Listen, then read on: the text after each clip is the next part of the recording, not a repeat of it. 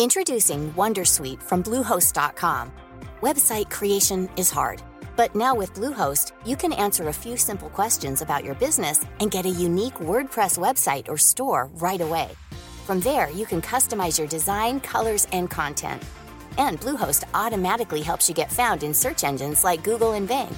From step-by-step guidance to suggested plugins, Bluehost makes WordPress wonderful for everyone. Go to bluehost.com/wondersuite.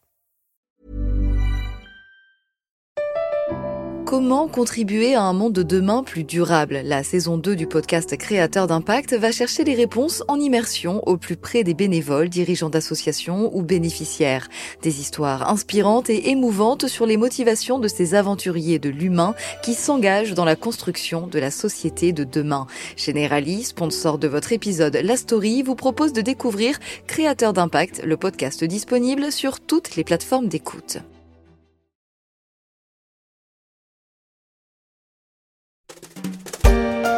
Le 3 novembre prochain, plus de 130 millions d'Américains sont appelés à se rendre aux urnes pour élire celui qui sera le 46e président des États-Unis.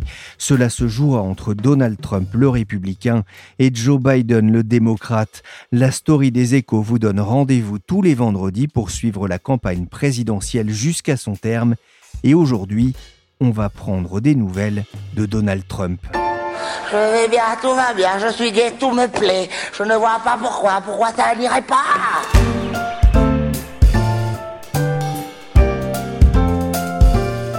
Je suis Pierrick Fay, vous écoutez La Story, le podcast d'actualité des échos, et on va s'interroger sur les chances de Donald Trump de rester président des États-Unis pour 4 ans de plus.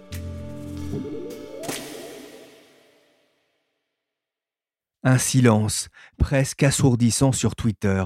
Pas un mot, pas un bruit, pas un caractère, une anomalie. Et puis ce cri en capital. If you want a massive tax increase, the biggest in the history of our country, and one that would shut our economy and jobs down, vote Democrat. Si vous voulez une hausse massive des impôts, la plus grande de l'histoire de notre pays, le genre qui bloquera notre économie et nos emplois, votez démocrate. Donald Trump est vivant. Donald Trump va mieux. Son séjour à l'hôpital pour soigner son Covid a semble-t-il reboosté Trump, à se demander ce qu'ils ont mis dans son chocolat au lait le matin. En à peine quelques dizaines de minutes, le président convalescent a posté pas moins de 16 tweets appelant ses partisans à voter. Liberté religieuse, baisse des impôts, une santé moins chère et meilleure, combattre les fake news des médias, sans oublier son éternel law and order, la loi et l'ordre, sa fameuse réponse au mouvement Black Lives Matter. Preuve s'il en était que Donald Trump ne se rendra pas son combattre lors de cette présidentielle, et à moins d'un mois du résultat, il fait feu de tout bois pour rattraper son retard dans les sondages. Trump a battu le Covid, mais pourra-t-il battre Biden? J'ai fouillé dans mes archives pour retrouver une tribune publiée le 6 août dernier dans la presse. Elle est titrée Joe Biden est loin d'être favori pour la présidentielle américaine. J'ai appelé son auteur Maxime Chervaux. Il est professeur agrégé à l'Institut français de géopolitique. Allô? Oui, bonjour, Pierrick Fay à l'appareil. Bonjour Pierrick. Vous allez bien? Ça va et vous? Bah, Très bien. Merci beaucoup de m'accorder euh, bah, quelques minutes pour parler hein, de cette élection et euh, bah, du vainqueur, peut-être, on verra qui ce sera. Le suspense est intense. Encore, j'imagine. Euh, voilà, moi j'avais lu avec beaucoup d'intérêt, hein, je vous avais dit, votre tribune dans le monde. Et je me suis dit, ben voilà, là aussi, pour essayer de répondre à, à cette question de qui peut gagner.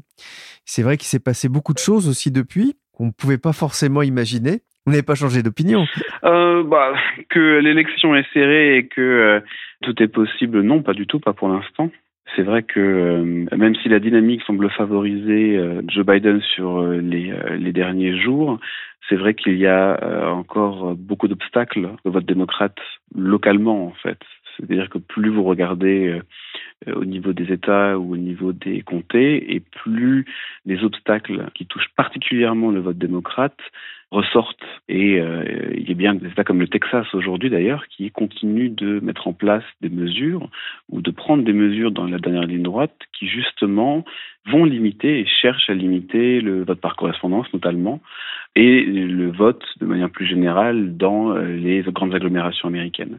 Et c'est pour le coup, quelque chose qui va toucher de manière disproportionnée l'électorat démocrate aux États-Unis. On va revenir hein, justement sur la question euh, de ces votes par correspondance qui vont prendre cette année une importance vraiment très forte avec euh, effectivement l'épidémie de Covid qui change pas mal les choses. Et justement, puisqu'on parle de cette épidémie, c'était l'événement euh, de la semaine, je voudrais qu'on revienne dessus. Dans cette campagne à rebondissement, il y a le passage de Trump à l'hôpital. Il a attrapé le Covid-19 et à peine arrivé sur le perron de la Maison Blanche, on le voit, il enlève son masque, regarde la ligne bleue des Vosges et fait un salut militaire. On va écouter d'abord les, les, commentaires de CNN. Right, Caitlin, this is what he did. This is the moment. This is what he produced it for. He wants the image to be I'm strong.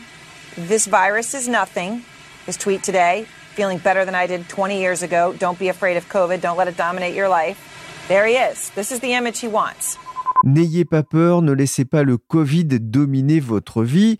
Moi, j'ai envie de dire, Veni Vidi Vici, il est venu, il a vu, il a vaincu, il est en train d'en faire un argument politique. Attraper le Covid, c'est devenu un atout dans sa campagne? Alors, un atout dans sa campagne, Disons qu'il a utilisé la, porte de sortie la plus efficace après avoir euh, attrapé euh, le coronavirus justement. C'est-à-dire qu'il a eu plusieurs options sur la table. La première aurait été de reconnaître son erreur et de revenir sur, euh, sur une chose qu'il a dit par le passé. Et ça, c'est vrai que c'est pas du tout dans la mentalité de Donald Trump. Et c'est d'ailleurs quelque chose qui l'a avantagé en 2016, le fait de ne pas s'excuser ou de ne pas revenir sur certaines choses qu'il avait dit. Une autre était d'utiliser le fait d'avoir été touché par le Covid-19 pour justement reprendre un certain nombre d'éléments de langage, un certain nombre de non-dits sur il faut relancer l'économie, on ne peut pas se permettre de reconfiner le pays. Et donc du coup, en adoptant cette posture, en, refusant de reporter le masque alors même qu'il est potentiellement encore contagieux, peut-être d'ailleurs, on ne sait pas, mais en tout cas, en refusant de porter le masque à la sortie de l'hôpital, il prend le parti de l'argument qui dit que il faut réussir à vivre avec le Covid. Euh, le Covid n'est pas une fin et qu'il faut maintenir l'économie ouverte. Et c'est quelque chose qu'une partie de l'électorat américain, en fait, partage. Oui, c'est effectivement quelque chose que les Américains ont aussi envie d'entendre. Pourtant, une majorité d'entre eux pensent que Trump aurait pu éviter d'être infecté s'il avait pris le virus au sérieux. Ça, c'est ce que dit un sondage de Reuters. Aujourd'hui, d'ailleurs, les sondages donnent Trump perdant face à Biden. Qu'est-ce qui vous fait penser, vous, que les démocrates ne devraient pas se réjouir trop vite de ces sondages Alors, c'est vrai qu'au niveau national, les sondages donnent tort à Donald Trump pour l'instant. Et ce n'est pas que le fait d'avoir attrapé le Covid, c'est d'avoir attrapé le Covid plus sa performance dans le débat qui était jugée beaucoup trop euh, virulente, beaucoup trop méchante, même d'ailleurs par le parti de l'électorat, qui a gêné, euh, notamment dans les populations euh, modérées des banlieues américaines c'est l'ensemble qui, du coup, semble donner l'avantage à Joe Biden au niveau national. Maintenant, encore une fois, l'élection présidentielle américaine est une élection qui se joue au niveau des États. Et quand on regarde au niveau des États, et c'est pour cette raison-là, en fait, que euh, je suis plutôt modéré dans mon interprétation, en fait, des sondages aujourd'hui, c'est que au niveau local, il y a encore énormément de mesures adoptées par euh, les républicains, ou alors une volonté de la part des républicains dans les États comme en Pennsylvanie, dans le Michigan, euh, de refuser en fait d'adapter la procédure électorale au coronavirus. Normalement, les États ont tendance à ouvrir le vote 15 jours avant le 3, cette année le 3 novembre. Beaucoup d'États ont cherché, comme il y a la pandémie et comme il y a potentiellement une deuxième vague de la pandémie d'ici le 3 novembre, à euh, avancer en fait l'ouverture des bureaux de vote, ou en tout cas à permettre de renvoyer un bulletin de vote par correspondance très tôt. Mais presque systématiquement, les républicains, lorsqu'ils sont au pouvoir, bloquent en fait ces mesures. Et ça, ça va toucher plus l'électorat démocrate? Eh ben alors oui, pour deux raisons. C'est-à-dire que là où ça risque réellement de bloquer une partie de l'électorat, c'est principalement dans les grandes villes, d'une part. Donc les grandes villes, l'exemple le plus récent, c'est la ville de Houston. Donc le comté de Houston, c'est 4 700 000 habitants. Et les dernières décisions du gouverneur du Texas de fermer tous les points de dépôt de bulletins de vote par correspondance, euh, sauf un par comté, vont désavantager justement cet électorat en fait démocrate qui est euh, noir, hispanique euh, ou plus pauvre euh, dans le comté de Harris, donc du coup de Houston, que la moyenne de l'État du Texas, alors même qu'ils vont maintenir un bureau pour des comtés de 100, 200, 300 habitants en fait. Donc c'est-à-dire que dans le comté de Harris, pour une ville de 4 700 000 habitants, vous allez avoir un seul point de dépôt pendant 15 jours, ce qui risque de créer énormément de, files d'attente et de décourager en fait les électeurs hein, de voter. Donc d'une part, il y a cet électorat-là qui est un électorat très urbain et qui du coup vote euh, en grande majorité pour les cœurs de ville et pour les banlieues les plus proches du cœur de ville euh, démocrate.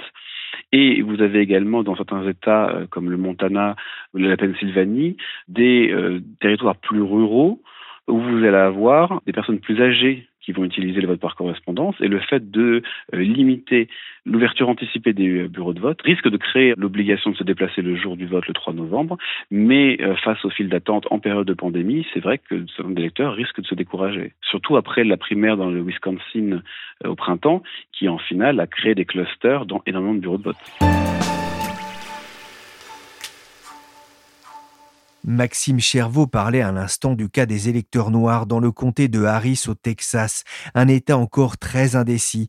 L'un des enjeux du scrutin sera notamment le vote des Noirs. En 2016, seulement 8% des Afro-Américains avaient voté pour Trump, un électorat que Donald Trump n'hésite pas à courtiser comme on l'entend sur TV5 Monde. Pour convaincre, la Convention a donné la parole aux amis noirs de Donald Trump. Ça me fait mal au cœur d'entendre ce que les gens disent de Donald. Le pire, c'est quand on le traite de raciste. Je prends cela comme une insulte personnelle car cela signifie que j'ai une amitié de 37 ans avec un raciste. Donnez-lui 4 ans de plus. Maxime Chervaux, vous le confirmez, le vote afro-américain sera très important? Ah Oui, complètement. Bon, l'élection de 2016 était tellement serrée que vous pouvez trouver énormément de raisons euh, qui expliquent la faible majorité pour Donald Trump, euh, mais le fait que la population afro-américaine, la population noire américaine ne soit pas dans le même nombre qu'en 2012, en fait, a euh, fortement joué contre Hillary Clinton, notamment dans des États comme le Michigan. Donc cette année, encore une fois, les démocrates vont mettre l'accent justement sur la participation des Noirs aux États-Unis, alors deux choses. Tout d'abord, l'électorat noir américain est assez réticent au vote par correspondance. Euh, dans beaucoup d'États, le fait euh, qu'il existe une certaine méfiance vis-à-vis des autorités administratives, même d'ailleurs dans un certain nombre d'États, fait que euh, l'électorat noir est beaucoup plus susceptible de se déplacer en personne pour aller voter. Maintenant, se déplacer en personne en période de pandémie, justement, lève un certain nombre de questions. Et la seconde raison, c'est l'impact qui est toujours assez incertain du mouvement Black Lives Matter en ce moment aux États-Unis parce que en 2016, beaucoup d'activistes et beaucoup de militants du mouvement Black Lives Matter ne sont pas déplacés pour aller voter, parce que certains d'ailleurs euh, reprochaient à Barack Obama de ne pas avoir fait suffisamment euh, en tant que président justement pour les populations noires américaines et donc du coup n'ont pas été se déplacer pour pouvoir voter pour Hillary Clinton. Donc la question se pose cette année de savoir si Joe Biden sera capable de mobiliser suffisamment et d'organiser cette mobilisation, c'est-à-dire d'organiser euh, l'arrivée de ces votes de l'électorat noir jusqu'au bureau de vote aux États-Unis et dans un certain nombre d'États en particulier. Euh, donc ça peut être décisif, euh, c'est sûr, pour faire basculer le Texas, mais ça va être décisif pour pouvoir regagner le Wisconsin, le Michigan notamment.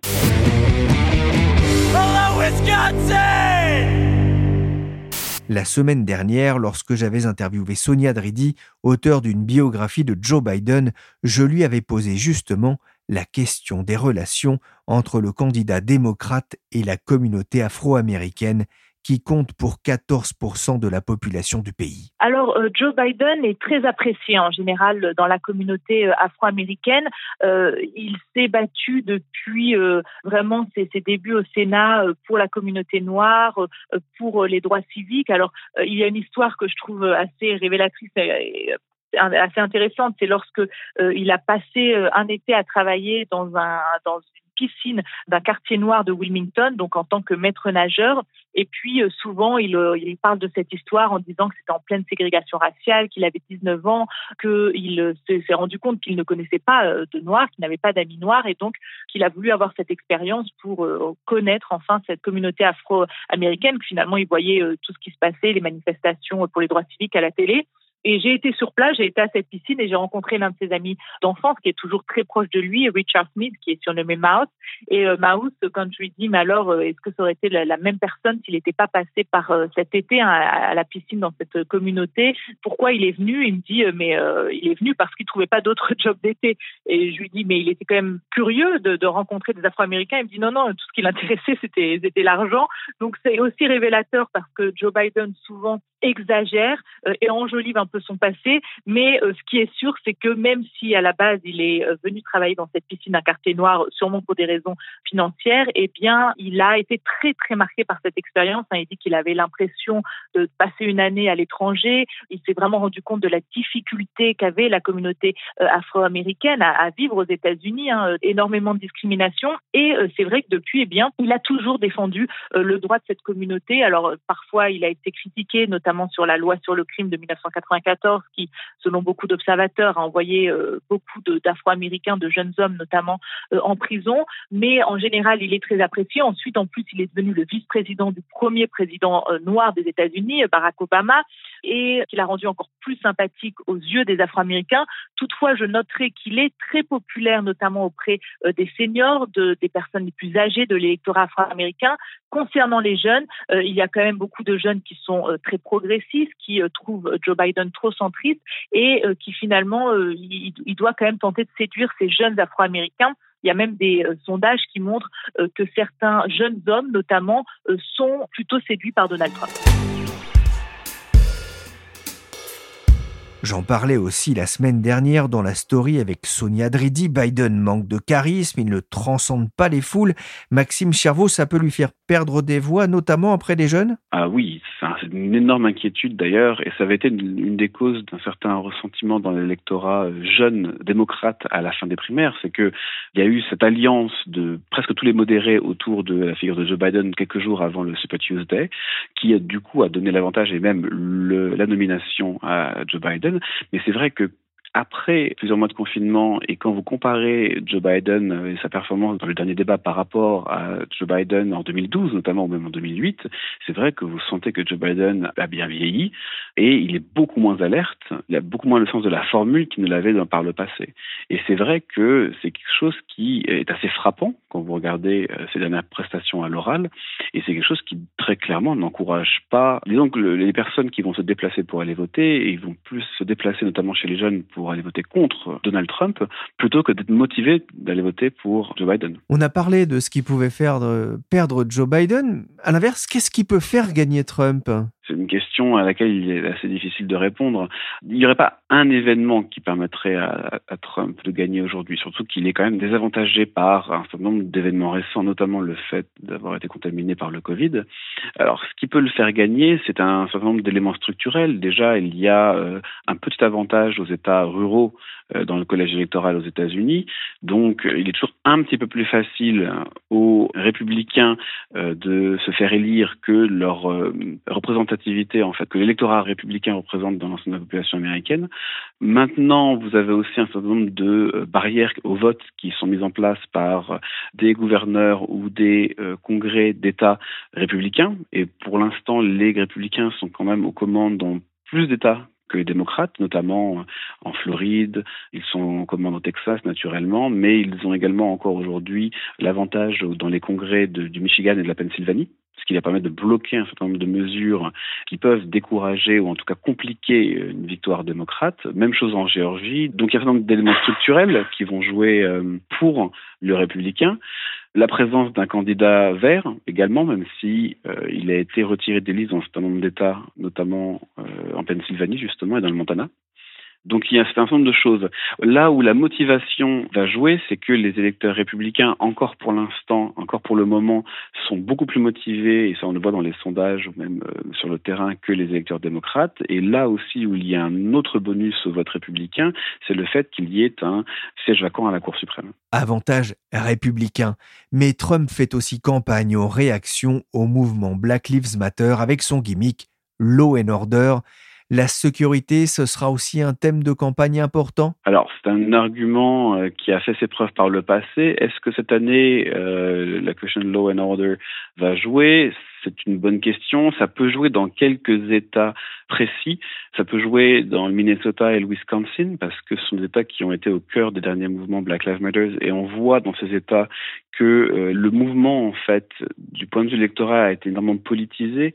C'est-à-dire que si le mouvement Black Lives Matter été euh, vu par une grande majorité de la population comme plutôt bénéfique euh, ces dernières années, dans la dernière ligne droite de la présidentielle, on a vu les républicains changer d'avis sur ce sujet-ci, en fait. C'est-à-dire que Donald Trump a tout fait pour essayer d'opposer Black Lives Matter et la police dans sa rhétorique et dans, sa manière d'aborder en fait les manifestations les plus récentes aux États-Unis. Et c'est vrai que ça euh, crée un certain, réalignement en fait de l'électorat, notamment républicain, par rapport à ce sujet. Et euh, dans un État comme la Pennsylvanie, et on le voit d'ailleurs dans la manière dont Joe Biden aborde le sujet en fait. En Pennsylvanie, le euh, Federal Order of the Police, qui est une organisation qui soutient les forces de police, et a autant de sympathie que euh, Black Lives Matter. C'est à peu près la moitié de la population qui soutient l'un, la moitié de la population qui soutient l'autre. Donc le fait d'avoir cet équilibre très serré entre les deux fait que Joe Biden, en fait, essaie de jouer au maximum l'équilibre pour ne pas paraître non plus comme encourageant les débordements, parce que l'enjeu vraiment de Black Lives Matter ou justement du law and order, c'est la population des banlieues américaines qui aiment la stabilité énormément. Et c'est vrai que s'il y avait plus de troubles de l'ordre public, ou en tout cas s'il y avait cette représentation qu'il y a plus de troubles de l'ordre public dans les prochaines semaines, c'est quelque chose qui pourrait euh, mettre mal à l'aise ces euh, populations dans les banlieues. Et on sait qu'en 2016, ils ont basculé vers Donald Trump dans les tout derniers jours, en fait. Est-ce que vous disiez, hein, les termes de sécurité, d'immigration de Chine sont des éléments importants là aussi pour motiver et convaincre les républicains à venir voter pour euh, Donald Trump? Vous expliquez aussi dans votre tribune que Trump disposait d'un avantage, euh, la capacité réglementaire et administrative de l'État et les centaines de, milliards qui ont été votés pour pallier les conséquences de la crise du Covid. Là aussi, c'est un argument qui peut porter auprès des moins riches, hein, ceux qui l'ont porté au pouvoir en, 2016. Alors, c'est un argument qui peut porter, notamment parce que Donald Trump euh, peut prendre un certain nombre de décisions de son propre chef, dans la dernière ligne droite, qui peuvent lui permettent en fait de parler directement à une partie de la population américaine. Alors la question des milliards du plan de relance, malheureusement, elle est en suspens parce que le Congrès américain n'a pas voté de nouveaux euh, programmes de relance depuis la fin du printemps. C'est-à-dire que là, une partie aujourd'hui des, quasiment tous les fonds en fait ont été dépensés, ont déjà été euh, versés. Donc du coup, il y a justement euh, là le problème du prochain euh, package en fait du coup que le Congrès doit voter, qui était encore remis sur la table ce matin et hier soir parce que Donald Trump a demandé à ses représentants en fait d'arrêter de négocier avec la chef des démocrates à la Chambre des représentants, Nancy Pelosi. Euh, donc il y a la question du package, mais pour l'instant il n'a pas du coup dans les mains les milliards qu'il avait au printemps, justement parce que euh, il n'y a plus de package et donc du coup ils n'ont pas réussi à se mettre d'accord pour en voter un second et beaucoup de doutes d'ailleurs qu'ils en soient capables avant les élections. Par contre, voilà, il peut prendre encore un certain nombre de mesures pour, alors, soit réussir à changer un petit peu le, quotidien des, Américains, mais là on est quand même assez proche des, élections, donc c'est un peu plus limité, soit en tout cas pour réussir à capter l'attention. Et capter l'attention, il a essayé de le faire durant tout l'été en, agissant notamment sur les relations avec la Chine, euh, c'était le cas de Huawei euh, et de la 5G, mais euh, également sur la tech, et on attend d'ici quelques jours peut-être des mesures justement sur les GAFA. Euh, de la part du président américain. Voilà, il a encore d'un certain nombre de, de, de, cartes entre les mains. Il a la possibilité de, pour plaire à une partie de l'électorat républicain, de prendre des mesures pour limiter encore la réglementation environnementale. Euh, ce qui peut être à l'avantage de, de, de l'industrie, notamment, notamment américaine. Euh, donc, voilà, il a en tant que président la capacité de prendre des décrets présidentiels pour pouvoir justement agir sur une partie de l'économie. À voir comment il va l'utiliser dans les prochaines semaines. Even if you voted before, from time to time, states and local election offices purge their voter registration lists. They delete people who have moved or who haven't voted in a long time. And sometimes there's just an error. That's why it's a good idea to check your registration now to make sure you can vote on election day. On parlait là de l'enjeu du vote par correspondance. Le New York Times estime que 80 millions d'Américains pourraient voter par correspondance. C'est plus que la population française. Avec le risque que le 3 novembre au soir, on ne connaisse pas encore le nom du 46e président des États-Unis? C'est très probable. En tout cas, d'ici au 4 au matin. Alors, oui, 80 millions. Il y a à peu près 5 millions de personnes qui ont déjà voté. Donc c'est déjà euh, un nombre record grâce à euh, quelques États qui tirent quand même du coup le, nombre vers le haut. Oui, le fait d'avoir 80 millions de personnes, dès l'été en fait, la poste américaine a prévenu que de toute manière, il serait incapable de tenir les délais. C'est-à-dire que vous avez près la moitié des États américains qui ne compteront pas, en tout cas euh, à ce stade, les bulletins de vote qui arriveront après le jour du vote alors même qu'il sera encore possible de demander un bulletin de vote par correspondance euh, cinq jours avant le scrutin. Ça veut dire qu'en en moins de cinq jours, il faut que la poste américaine puisse distribuer le bulletin de vote aux, électeurs américains, puis que ce bulletin de vote soit complété, renvoyé, et ensuite redistribué vers le bureau de vote. Donc il y a à la fois euh, la question de savoir si des millions de bulletins de vote ne vont pas arriver après les deadlines et les dates limites dans beaucoup d'États, notamment les États qui risquent d'être serrés le jour de l'élection. Et le deuxième problème, c'est que si l'élection est serrée, au moins dans quelques États clés de l'élection, le comptage en fait du coup et le dépouillement des bulletins de vote par correspondance, c'est beaucoup plus compliqué que le dépouillement des bulletins de vote qui ont été déposés euh, physiquement dans les urnes. C'est-à-dire qu'il faut vérifier déjà les informations sur l'enveloppe. Il faut que l'enveloppe ait été euh, tamponnée par la poste américaine alors même qu'elle n'a pas besoin d'être affranchie. Il faut ensuite que les informations sur l'enveloppe, euh, notamment la signature de l'électeur, correspondent à celles qui existent sur les registres de vote. Et il faut ensuite que le bulletin de vote non seulement soit conforme et en plus qu'il n'y ait pas d'indication qui euh, fausse en fait ce bulletin à l'intérieur.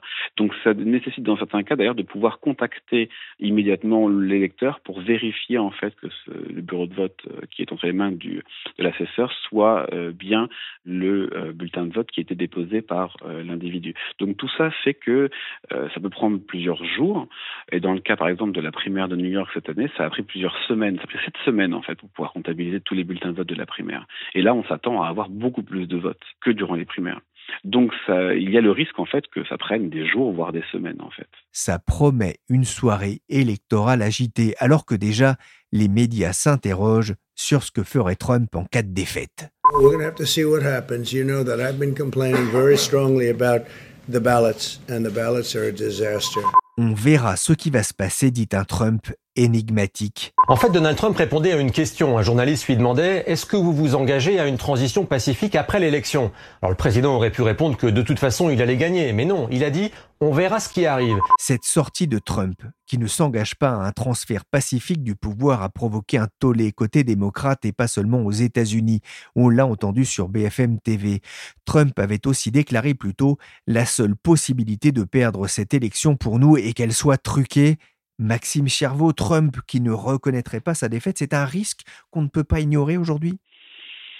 Alors, c'est un risque. Maintenant, qu'est-ce que ça changerait? Les contre-pouvoirs marchent quand même, même à l'époque de Donald Trump, et malgré les scénarios euh, catastrophes que l'on voit euh, ici et là, les contre-pouvoirs marchent, à part quelques représentants ou quelques sénateurs très précis, euh, il y a quand même très peu de risques que le Parti républicain suive le président dans un refus de reconnaître les résultats. Et de toute manière, sans raison valable, les cours non plus ne le suivraient pas, même si euh, il a un avantage dans la, couleur politique, en tout cas euh, d'une partie des tribunaux américains. Il n'y a aucune raison en fait qu'il soit suivi par le Parti républicain et les cours américaines.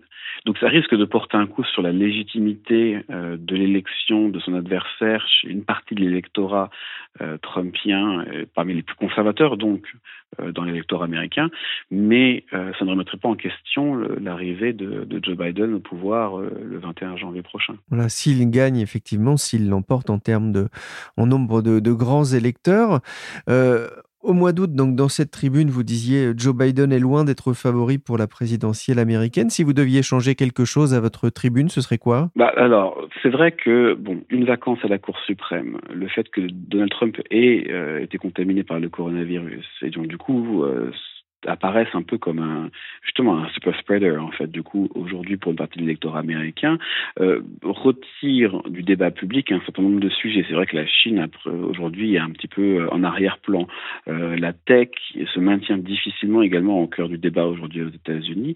Et même euh, la question de l'économie est un petit peu passée à la trappe. En fait c'est vrai que l'élection s'est énormément personnalisée. Donc, les questions dont, je parlais, même la question du law and order a tendance un petit peu à disparaître. L'élection apparaît de plus en plus quand même comme un référendum sur pour ou contre Donald Trump aujourd'hui. Et c'est vrai que on l'a vu déjà avec les deux conventions qu'il y a eu à la fin du mois d'août. On parle de moins en moins de politique publique. Donc, le fait de personnaliser cette élection rend le vote encore plus volatile parce que certains électeurs vont arriver euh, le jour J et vont se décider en fait vraiment dans les derniers dans les dernières heures ou dans les derniers jours. Et on n'est pas à l'abri également de nouvelles surprises dans la dernière ligne droite de l'élection. Donc les si je devais changer quelque chose peut-être que les thématiques que j'ai avancées euh, au mois de juillet euh, début août euh, ne sont plus celles qui sont aujourd'hui prédominantes aux États-Unis. Par contre la volatilité de l'élection est toujours là Certains se risquent malgré tout à miser une pièce sur l'un ou l'autre des candidats. C'est le cas de l'historien et professeur Alan Lichman, dont le verdict est très attendu. Il a en effet correctement prédit le résultat des neuf élections présidentielles depuis 1984 et pour 2020, sur la base de sa méthode fondée sur 13 questions et appelée les clés de la Maison Blanche, il parie sur une défaite de negative keys against the incumbent Republicans, Donald Trump. Donald Trump is predicted to lose the presidential election. Sept critères sur 13 donnent Biden gagnant. La marge est étroite. De son côté, le professeur de sciences politiques Helmut Norpot misait en août sur une victoire de Trump, sur la base d'un modèle qui lui a permis de prédire correctement cinq des six dernières élections. Il donne même 91% de chance à Trump de gagner il n'y a que ceux qui ne prennent pas de risques qui ne se trompent pas. Merci Maxime Chervaux, professeur à l'Institut français de géopolitique et spécialiste de politique américaine. Et merci encore à Sonia Dridi, auteur d'une biographie de Joe Biden aux éditions du Rocher. La story s'est terminée pour aujourd'hui. L'émission a été réalisée par Willy Gann, chargé de production et d'édition Michel Varnet. Vous pouvez vous abonner à la story, le podcast d'actualité des échos sur toutes les plateformes de téléchargement et de streaming. Pour l'info en temps réel, rendez-vous sur leséchos.fr.